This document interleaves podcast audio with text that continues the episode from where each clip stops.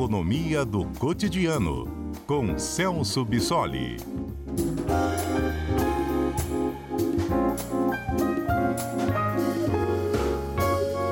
Celso Bissoli é doutor em economia às quartas-feiras, conversa conosco aqui na Rádio CBN. Oi, professor Celso, boa tarde.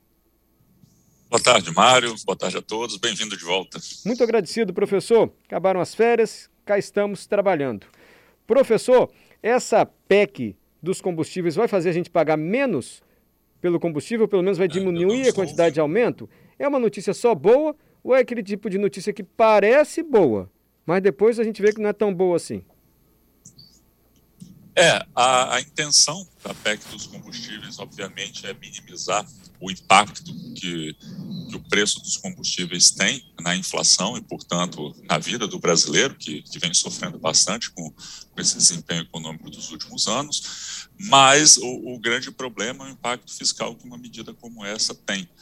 Né? Embora a ideia seja muito, muito positiva, mas o impacto fiscal é significativo e, claro, é, é uma proposta que corre o grande risco de ter um impacto fiscal muito grande e talvez um impacto lá na ponta, no preço dos combustíveis e, portanto, no poder de compra da população menor do que a gente espera. Hum, então, porque quando você fala impacto fiscal, eu já aprendi que o governo vai arrecadar menos, ou os governos. Então a ideia seria abrir mão da cobrança de impostos no combustível?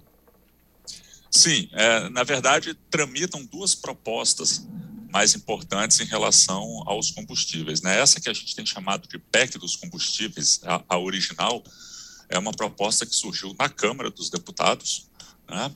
e tem a, o objetivo de diminuir ah, os tributos que incidem sobre os combustíveis. E aí, tanto os tributos federais, e aqui a gente está falando especificamente do PIS e da COFINS, e o tributo dos estados, no caso do ICMS.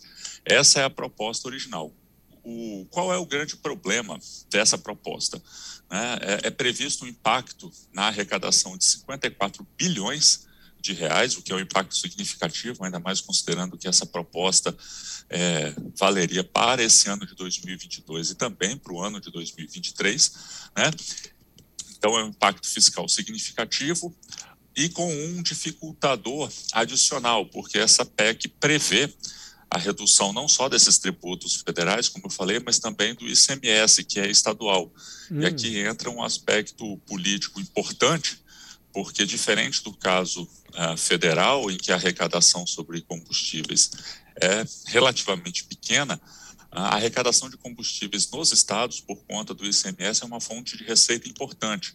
Então, é muito provável que os estados, né, que os governadores façam forte resistência a essa PEC, justamente porque os estados é que vão sofrer mais com essa perda de arrecadação, limitando e comprometendo outras políticas que os estados venham a fazer.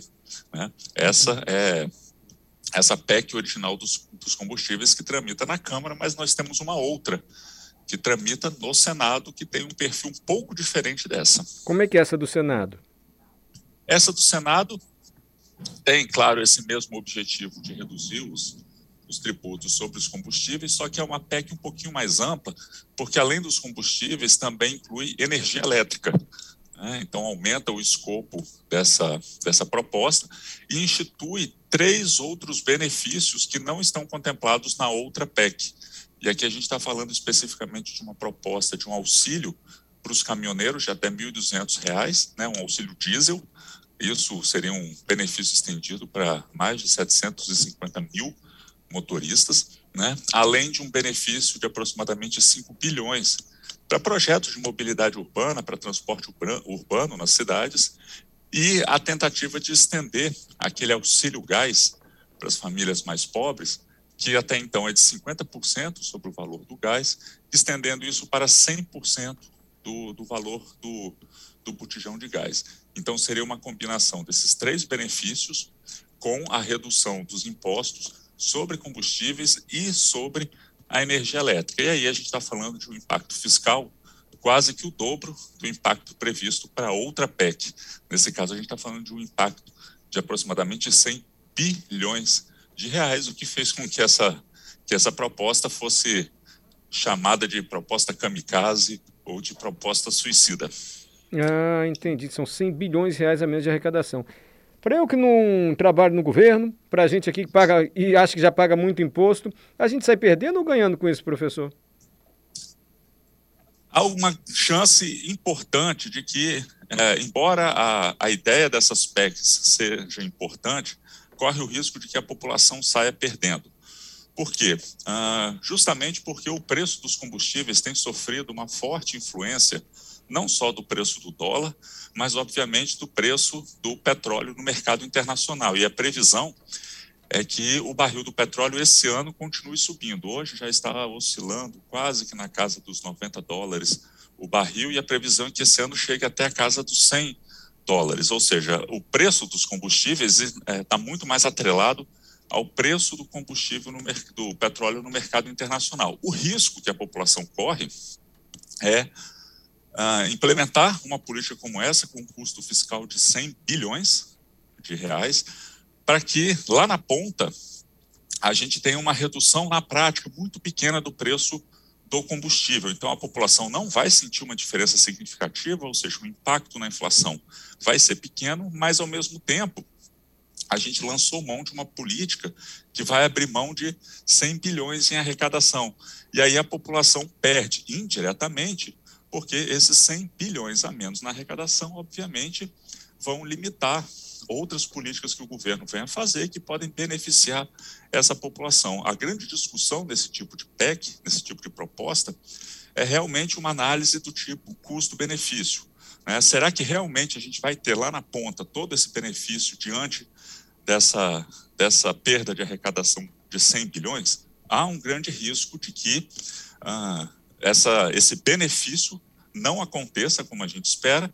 E, claro, políticas como essa, né, essa proposta da PEC, com essas características, acabam tendo um forte cunho eleitoral, né, considerando que a gente vai ter eleição esse ano. Então, aprovar esse, esse tipo de medida é, nos parece que existe, né, que cumpre muito mais uma função eleitoral do que propriamente de recuperação econômica, de combater a inflação lá na ponta e gerar um benefício mais sustentável para a população. Muito bem explicado, professor. Entendi direitinho e por isso que eu sempre pergunto: essa notícia é boa para a gente, cidadão, ou parece boa e pode não ser tão boa assim? O professor Celso trouxe aí a explicação técnica, porque há uma preocupação em relação a essa PEC dos combustíveis. Pode não dar um barateamento como a gente espera no preço do combustível e o governo deixa de arrecadar também para fazer estrada, escola, hospital e por aí vai. Vamos acompanhar como é que vai ser a votação da PEC dos combustíveis. Há duas, hein? No Senado e na Câmara. Professor, tem uma notícia no Instagram da Folha de São Paulo que mostra também como estamos empobrecendo, assim, como nosso dinheiro vai valendo cada vez menos e de que maneira a inflação é mais cruel com quem tem menos. Vou ler aqui rapidinho, olha só. Mais de um terço, 36% do consumo das famílias de classe C e D se concentra em gastos com o mercado. A segunda maior categoria da lista, maior gasto, restaurante responde por 11% do consumo. Com isso, se a gente somar 36%, ganhou, gasta para comprar comida no supermercado e outros itens. 11% para comer fora de casa quando sai para trabalhar. Com isso, quase metade dos gastos da base da pirâmide, da base da pirâmide social, classe C e D, está vinculada à alimentação e, em menor escala, a itens de higiene. Quer dizer, o que o cidadão ganha, quase metade, vai para comprar comida e item básico de higiene e a nossa renda encolhendo com a inflação, né, professor?